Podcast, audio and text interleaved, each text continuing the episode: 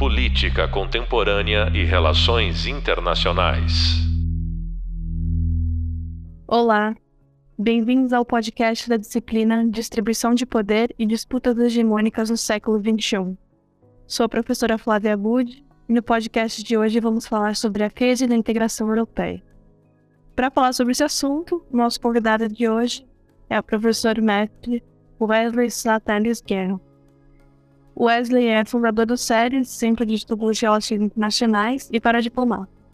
Formado em Negociações Internacionais na CP Barcelona, bacharel em Integração pela UCB, pós-graduado em Relações Internacionais e Ciências Políticas pela FESP São Paulo, vetado em Políticas Sociais e Migrações pela UDC Espanha, MBA em Marketing Internacional no Massachusetts eh, Global MBA e LADEC, mestrado em Smart Cities, adoro, doutorando em Sociologia na UNED Espanha, especialista em paradiplomacia, desenvolvimento econômico e cidades inteligentes, autor do livro Cadernos de Paradiplomacia, também é coordenador do Observatório Galego da Lusofobia, o OGALUS.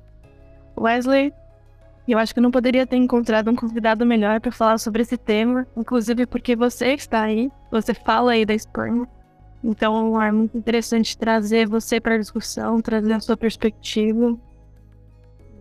E vamos a isso. Então, logo de cara, eu vou a uma pergunta.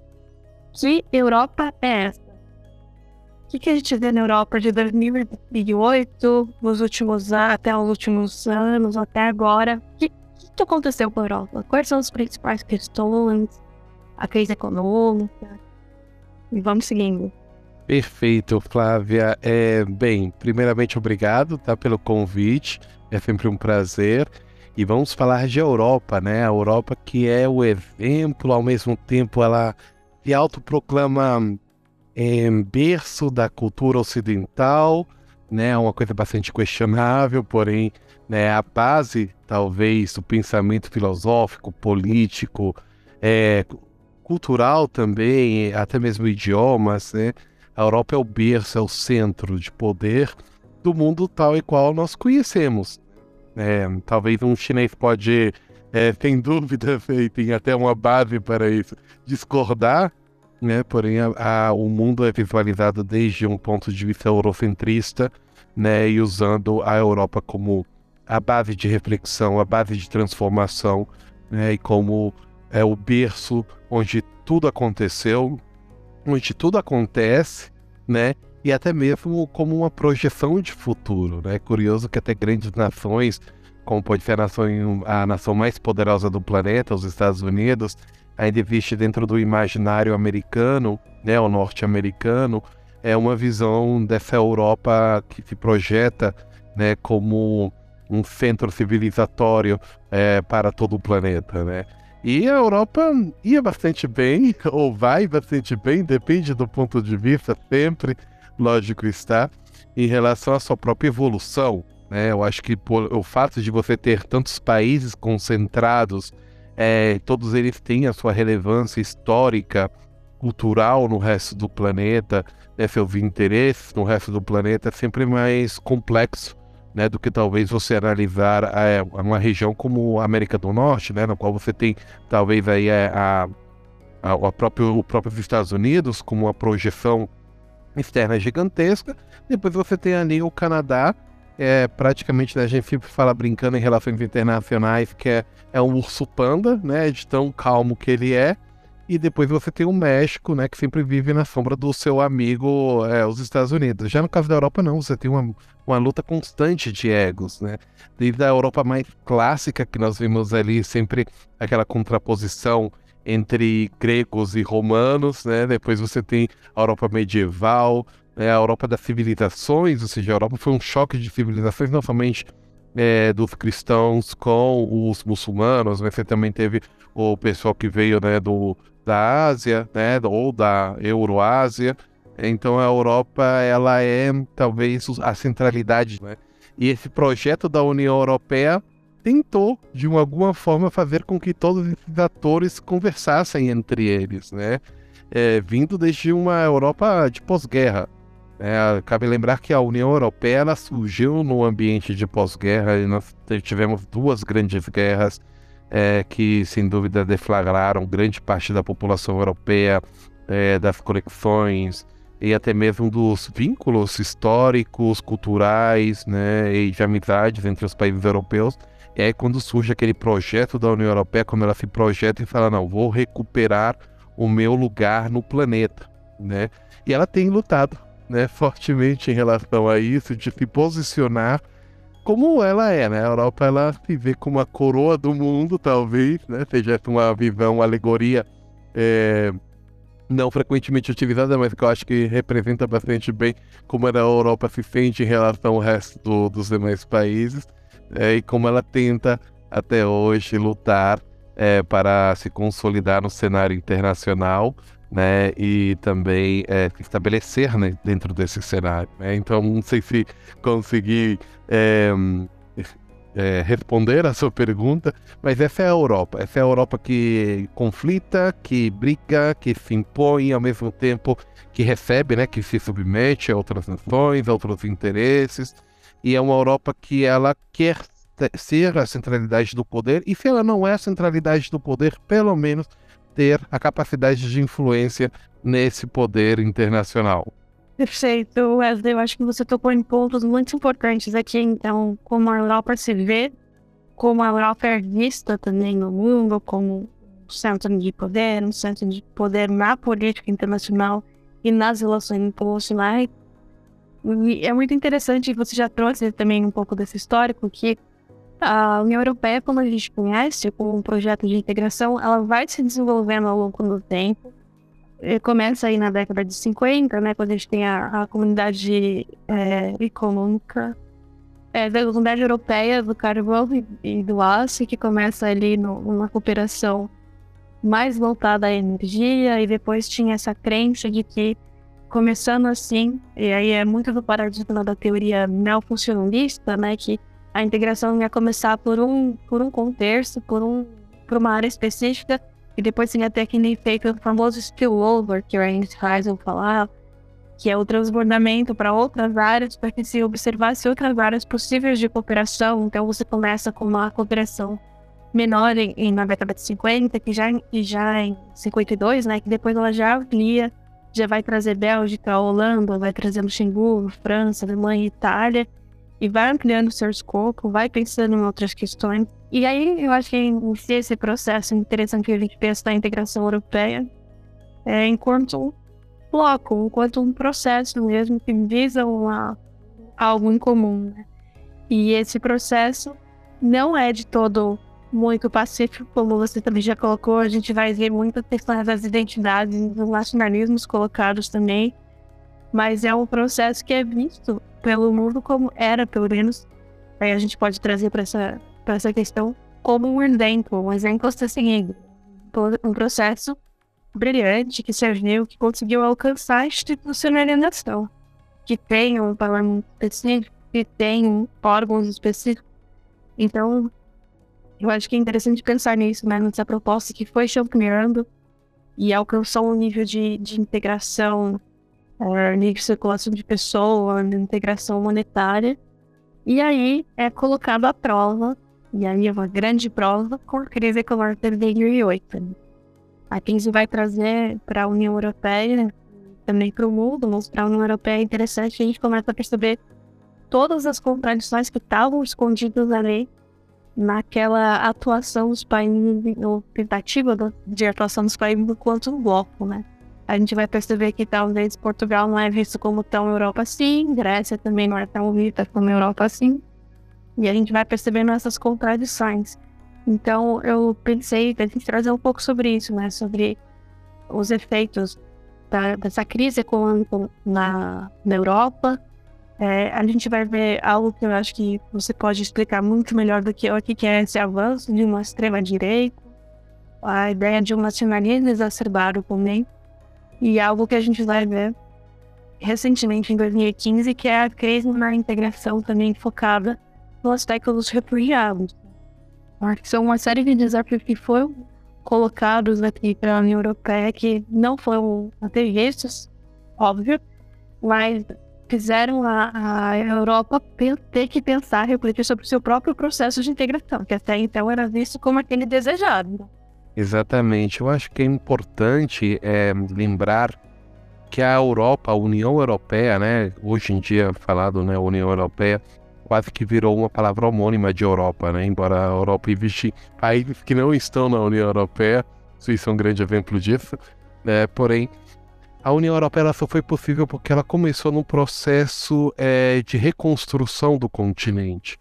Isso talvez é, acaba servindo para exemplificar o motivo pelo qual os outros blocos regionais é, que surgiram é, após a União Europeia, que se inspiraram na mesma, não conseguiram me o mesmo é, grau de consolidação que a União Europeia conseguiu.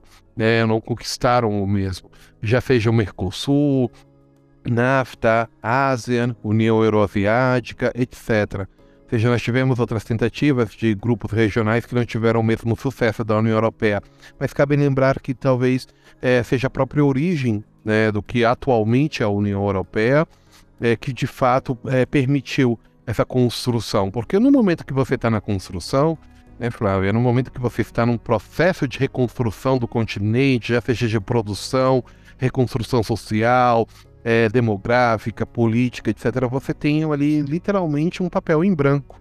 Né? E esse papel em branco ele permite a você, a de fato, é, projetar o melhor possível. E deu bastante certo, né? Eu acho que quando o euro entrou como moeda única, apesar de que ele gerou alguns processos inflacionários muito típicos, né, de mudanças de trocas de moeda, o Brasil é um mestre nisso. Né? Eu, desde que eu nasci até atualmente, é, eu me lembro que eu passei por sete moedas no Brasil, então o Brasil de fato é um especialista nisso. Então toda troca de moeda ela gera um processo inflacionário, porém a União Europeia ela conseguiu, né, com a adesão do euro, se posicionar como maior é, economia do planeta. Que as pessoas também devem saber desassociar né, esse conceito de maior economia para maior potência. Né? A Europa ela chegou a superar em determinados momentos a economia americana, porém ela não é, chegou a superar né, essa supremacia da potência americana dos Estados Unidos, já que o que constitui uma supremacia a nível é, internacional, nós bem sabemos é, em relações internacionais que não se baseia somente é, em economia, né? Eu sempre falo brincando para exemplificar isso, né? Gente, uma coisa é a Suíça, que é um país extremamente rico, né? E outra coisa é a própria França, que tem um poder bélico gigantesco, um poder político gigantesco, cultural gigantesco, não é mesmo? A Suíça sendo mais rica do que ela em termos eh, relativos ao PIB, né? E aí sua repartição entre a população. Então, lógico, está a União Europeia ela começa com esse projeto, ela tem esse auge durante o processo de integração, adesão de novos países, dentro do que é a cartilha europeia. Lógico que sempre tivemos nesse processo de integração algum que outro ponto é conflitivo. Vamos lembrar, muitas pessoas não sabem de que o Reino Unido ele tinha tentado entrar na União Europeia, ele foi cancelado, bloqueado pela França de Charles de Gaulle, depois ele posteriormente foi convidado novamente até entrar na União Europeia, depois saiu né? Então ela sempre é, é, a realidade da União Europeia foi sempre esse conflito de interesses dos países membros, né? Tudo ia muito bem enquanto eles estavam na etapa de construção. Uma vez que essa etapa de construção se consolida, né? Ou seja, existe essa a confirmação do bloco é quando você começa a visualizar as diferenças, né? Então é, eu sempre falo que é como um casamento, né? A partir do casamento, quando você começa a conviver com a pessoa, é como de fato você começa a visualizar as diferenças que existem, né? Na União Europeia foi o mesmo. E a crise do Mediterrâneo, talvez ela tenha, ou a crise europeia, ou a crise financeira internacional, ela tem vários nomes. Né? A crise de 2008, eu gosto de usar essa, é, essa nomenclatura porque eu acho que de fato ela consegue é, exemplificar melhor o que aconteceu, porque não foi só uma crise no Mediterrâneo, não foi só uma crise na União Europeia e também não foi só uma crise nos Estados Unidos, foi uma crise global né, que afetou especialmente alguns países da União Europeia, alguns se saíram bastante bem, como é o caso de Portugal. Hoje em dia, Portugal é um dos países que mais cresce da Europa, né? Tanto que ele, esse, o ano passado ele superou o crescimento né, dos últimos 20 anos, então um país que passou a ser né, o, o primo pobre da Europa para uma é, nação que se projeta internacionalmente. Lógico, isso não significa que ele não tenha problemas como os outros o resto de países que formam a conjuntura europeia. Porém, a crise ela colocou em relevância justamente aqueles aspectos que durante o processo de conformação da União Europeia eles tinham sido ou bem negligenciados ou bem porque não tinham sido discutidos porque não era o momento. Já seja é, pelos processos de identidade nacional, é, vamos lembrar que a identidade nacional, a nossa concepção de Estado-nação, surgiu na Europa, então, lógico, está dentro do próprio território europeu, devido a essa conformação histórica e cultural. Existe áreas de conflito, Catalunha é um dos mais reconhecidos, porém são várias. Eu acho que praticamente não existe um país da Europa que não tenha um, um conflito identitário ou mesmo linguístico. Né? Recentemente saiu um estudo de que Portugal está quase perdendo a sua segunda língua oficial, que é o mirandês, que muita gente do Brasil nem sabe que existe esse idioma. É por isso que está acontecendo em Portugal. Então é, é, a crise ela colocou, como todo momento de crise, em relevância uma série de, de deficiências que teve na Europa. Já seja as, as assimetrias ficaram muito mais perceptíveis, né? Ou seja, consegui visualizar que dentro da Europa existia um grupo de nações, nações que né, é, tinham, detinham um maior poder econômico, político, cultural, é, fiscal, etc., e que elas conseguiam se sobrepor a outras nações que eram membros já há longa data, como no caso da Espanha, no caso de Portugal, e mesmo no caso de Grécia, né, que eles já eram membros da União Europeia, porém, né, existia um tratamento diferenciado que talvez eles não reclamassem desse tratamento durante o processo de conformação da União Europeia, porém a crise ela colocou essas assimetrias em relevância né? E junto a essa crise internacional que ela afetou muito o Mediterrâneo, o Mediterrâneo né? A própria política, a decisão política da União Europeia, né? Essa decisão de desenvolvimento, essa matriz de desenvolvimento, é, muitas pessoas talvez entram na discussão direita esquerda, né? É tão popular essa discussão. A Europa ela tem uma matriz social-democrática, né, independente do partido que ocupe o poder, é, que beneficia pois a presença do Estado, serviços públicos de qualidade, é, serviços gratuitos. Isso é comum em todos os países da União Europeia, independente se são governados pela direita ou pela esquerda. E lógico, isso gera um ônus. Né? E esse ônus, ele, durante a crise, ele ficou bem perceptível, que foram as dívidas públicas. Nós vimos nações altamente endividadas, como a Espanha Itália, porém até mesmo uma das nações que é talvez parte do coração da Europa, esse coração dividido no eixo Paris-Berlim, que é a França, né, no qual ela chegou a ter 98% do PIB dela direcionado a uma dívida pública, um déficit público gigantesco um continente que ele se viu não somente no estágio de, de crises, como também envelhecimento da população, é, fluxos migratórios que se reativavam. É, depois teve a crise dos refugiados do, devido à, guerra nessa área de conflito, né, que é a área da, que envolve a União Europeia. Então, sem dúvidas, eu acho que esse processo de crise ajudou a Europa a se redefinir, né, mas revisar alguns pontos mas também se projetar para o futuro, porque eu acho que hoje em dia a Europa ela se, se vê de uma forma diferente. Ela aceitou né, essas diferenças que existem dentro da própria União Europeia, né, esses, é, esses problemas que eles tiveram, eles conseguiram talvez se adaptar a essa diversidade.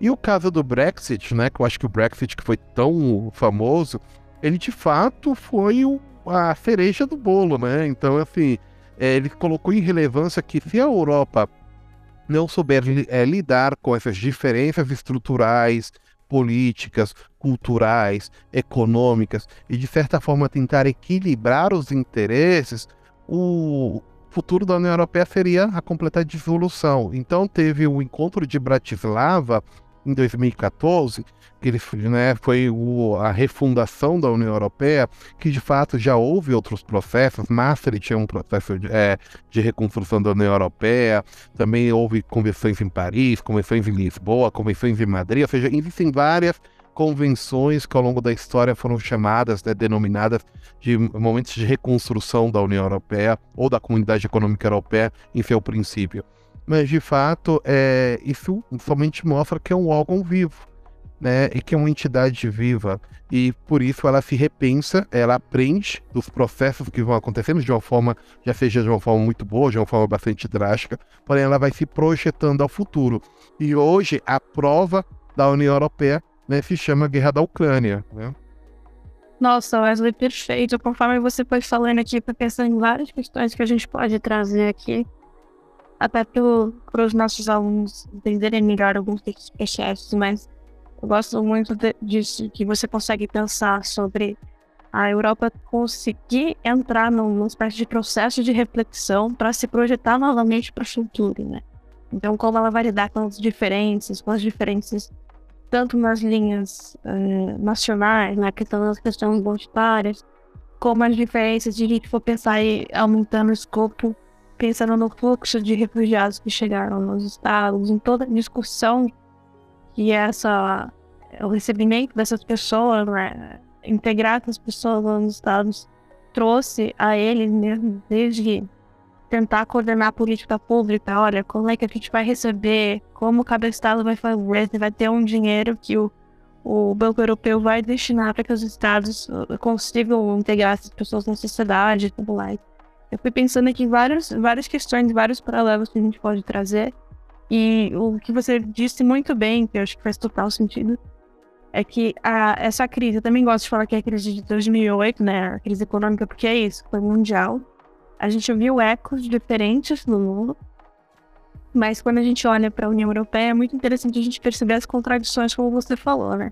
Então a gente vai ver os países tentando, de alguma forma, coordenar ações políticas setoriais, então não específicas como como lidar com déficit fiscal, como lidar com endividamento dos estados. A gente viu que para alguns países, é, e aí a gente tem um exemplo da tanto Portugal, quanto a Espanha, quanto Itália, Grécia, existe um custo muito alto de ser parte da, da União Europeia, de estar como parte desse, desse bloco, e as contradições foram colocadas um pouquinho, né? Então, é, para eles, foi colocado um pacote de medidas de austeridade fiscal, e pensar na redução de salário, do gasto do governo, reduzir o déficit público e a gente vê ali liderando, digamos assim, essa mão de ferro nesse contexto, a Alemanha, né, com Angela Merkel.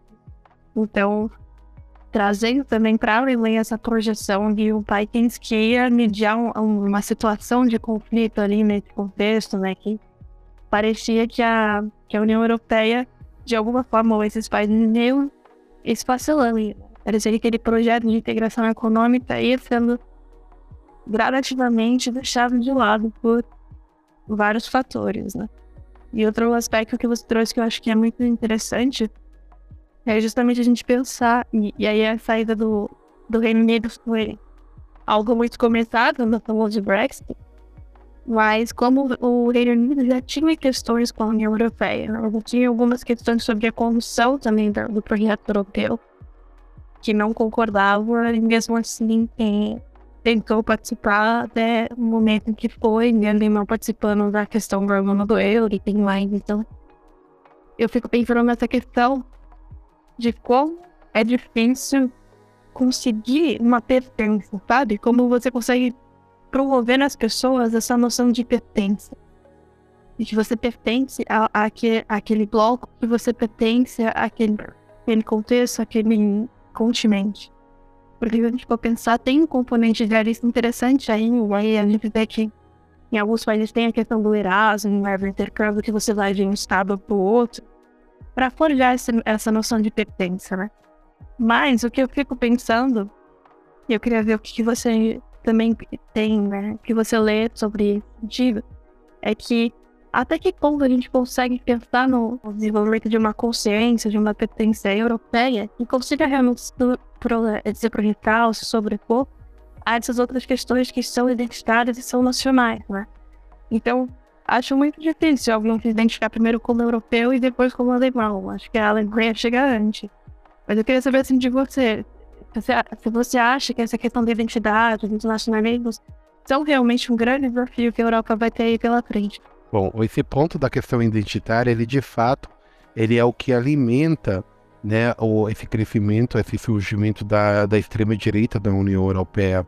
né, em muitos países, na Espanha com o Vox, é, na Itália com a Liga, né, a, a, o que talvez o iniciante, né, o que começou esse processo, a Marie Le Pen, né, na França, eles justamente eles, o que eles advogam é por uma defesa dos interesses nacionais à frente do que seria os interesses da União Europeia. É, existe sempre uma base identitária muito forte. Né? A extrema-direita, não somente na Europa, no resto dos países, elas acabam é, se usurpando do sentimento identitário nacional. Né? Nós vimos isso no Brasil com a, as roupas né, verde e amarela, etc. Na Europa também teve um processo muito parecido e continua havendo esse processo.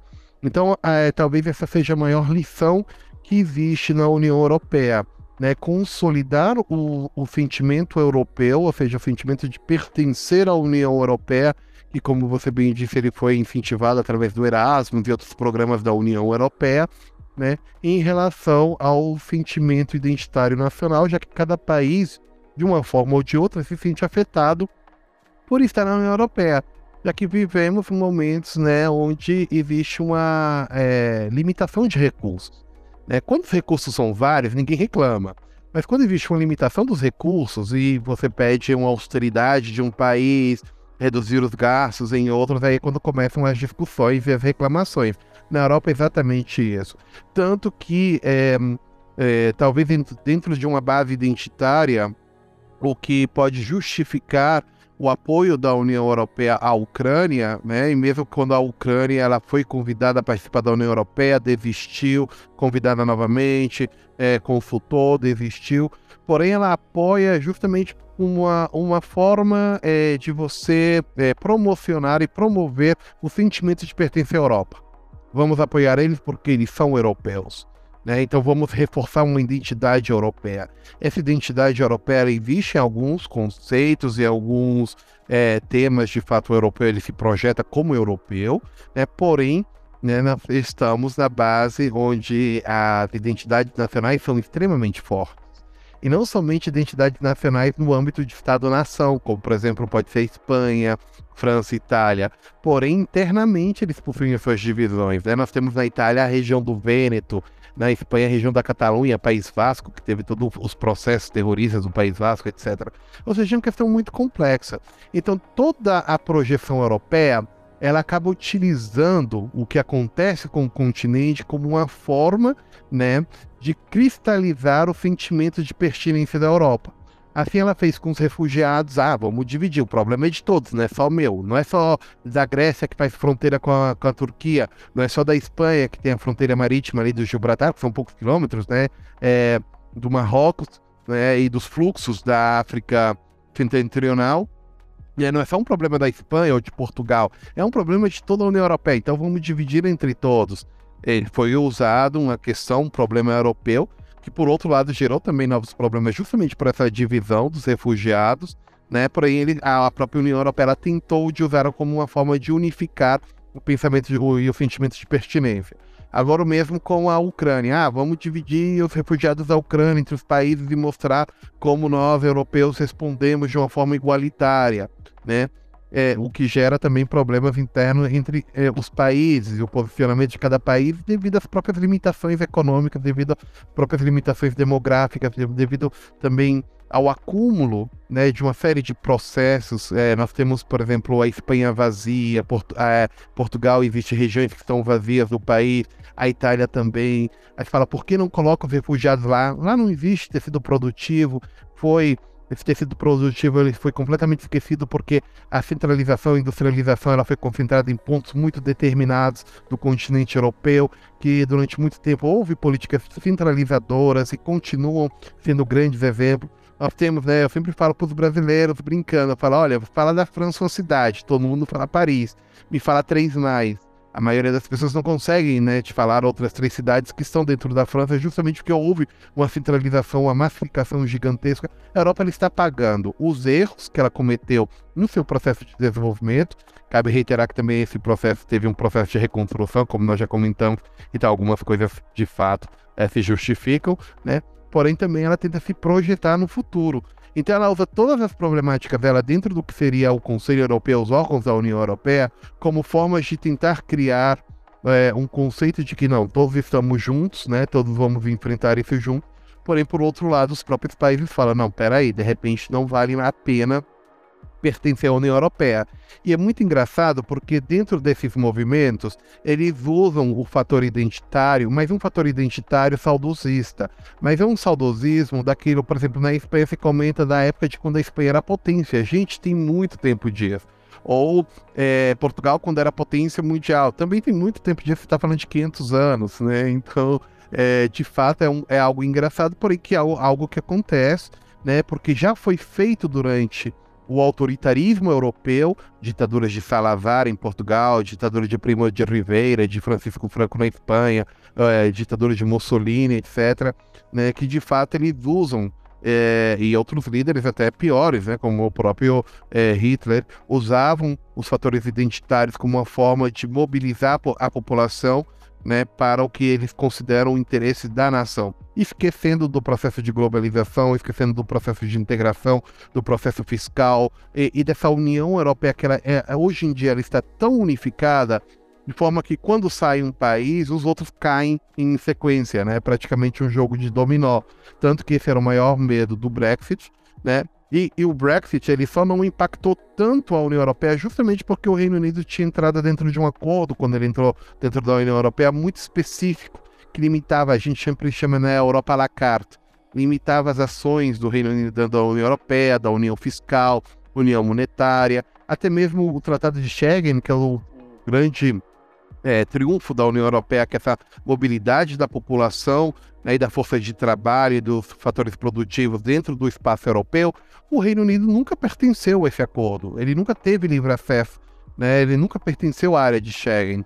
Então, lógico, o fato dele ter saído não impactou tanto a União Europeia como pode, por exemplo, acontecer se algum outro país é, mais implicado com as políticas europeias, como Espanha, Itália, Grécia, Portugal, etc., sair desse, da, do, do centro europeu. Né? Então, isso, logicamente, é, provocaria uma, uma desestabilização gigantesca. Por aí você mencionou, e com isso eu já concluo, a Merkel. Né? A Merkel, sem dúvidas, ela foi um fator muito importante é, para estabilizar a União Europeia e para manter um equilíbrio europeu. É impressionante porque a Merkel, era, dos líderes europeus, ela talvez foi a, a mais neutra em relação a termos de identidade, ideo, não, identidade não, perdão, de ideologia política, né? Ela se manteve dentro de um aspecto completamente técnico, né? Então, a tecnocracia, ela tem crescido muito nos órgãos europeus como forma de gestionar a União Europeia, sem entrar no escopo é, da filosofia política.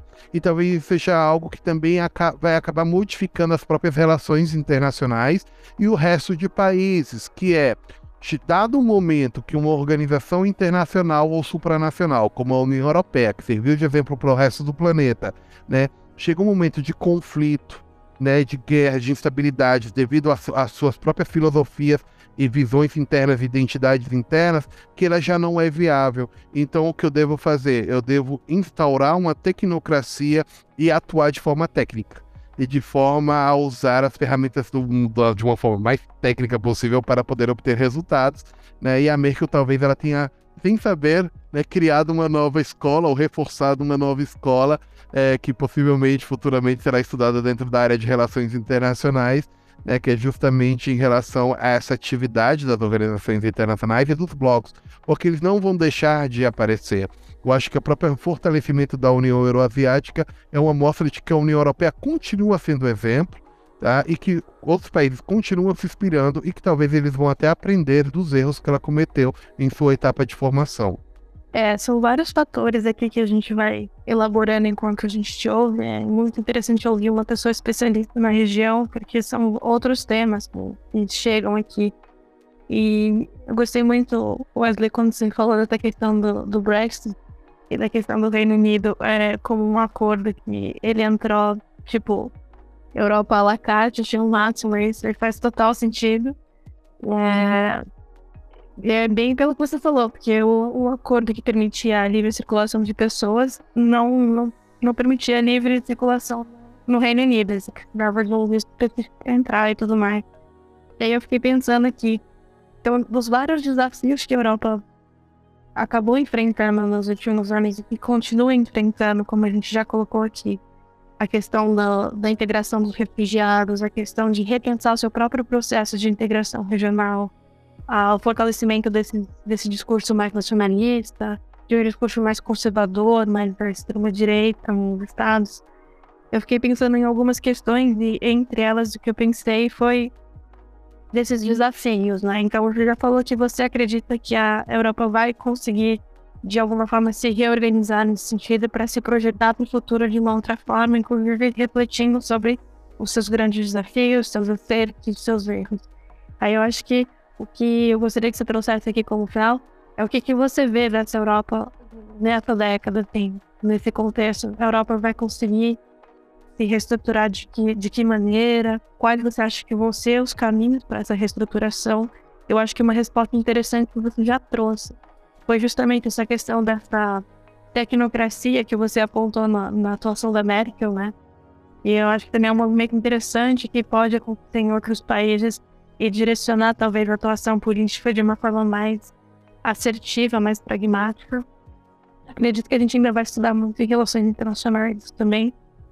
Aí eu queria ver um, pouco sobre isso, assim, sobre esses caminhos que você consegue vislumbrar, pelo menos para essa década, nesse sentido. A gente vai conseguir talvez é, passar por essas feridas, por esses desafios e como vendo assim essa essa grande Europa, essa grande União Europeia como um player tão importante.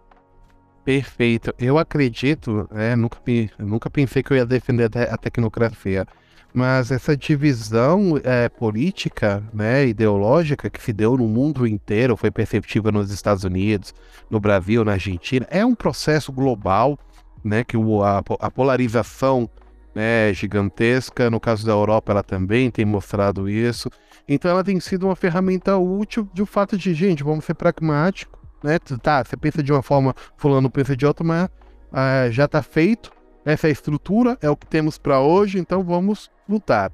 De ver que a Europa, esse vai ser os próximos, vamos dizer assim, 10 anos, vai ser o ano de reformulação da Europa, estruturação e fortalecimento, Talvez, mas não significa que sejam os melhores anos. Tudo pelo contrário. É bem provável de que a Europa ela ainda tenha que enfrentar muitos desafios. É, é, é, possivelmente, uh, os problemas demográficos da Europa vão se é, acentuar. Já existe é, populações, fluxos migratórios que já estão na segunda, terceira geração em outros países, não só na França. É, lembramos que a falta de integração da população migrante na França foi um dos elementos utilizados pelo ISIS, né, pelos terroristas, em cooptar esses jovens que o, tinha nascido na França, o pai era francês, porém o avô era fora da França e eles não se sentiam integrados socialmente à cultura e à sociedade francesa, eram até mesmo segregados. Já existe uma segunda geração, por exemplo, de brasileiros em Portugal, é, de brasileiros na Itália, brasileiros é, na Espanha, e isso né, com todos os fluxos migratórios. Então a Europa ela está no momento de repensar, reestruturar, porém de visualizar a sua própria formatação que hoje é diferente do que foi antes. E talvez o maior, e com isso termino, o maior erro é, da União Europeia, é, e é muito típico isso do europeu, é, dentro de sua visão conservadora, é, dentro de sua visão de tentar restaurar o auge europeu, ele seja incapaz de visualizar essas transformações que ocorreram, não somente econômicas, né, que essas talvez sejam as mais fáceis de visualizar, mas também geopolíticas e culturais e até mesmo sociais, de ver que, por exemplo, de é, 10 crianças que nascem na Espanha, 7 né, possuem um pai ou uma mãe estrangeiro.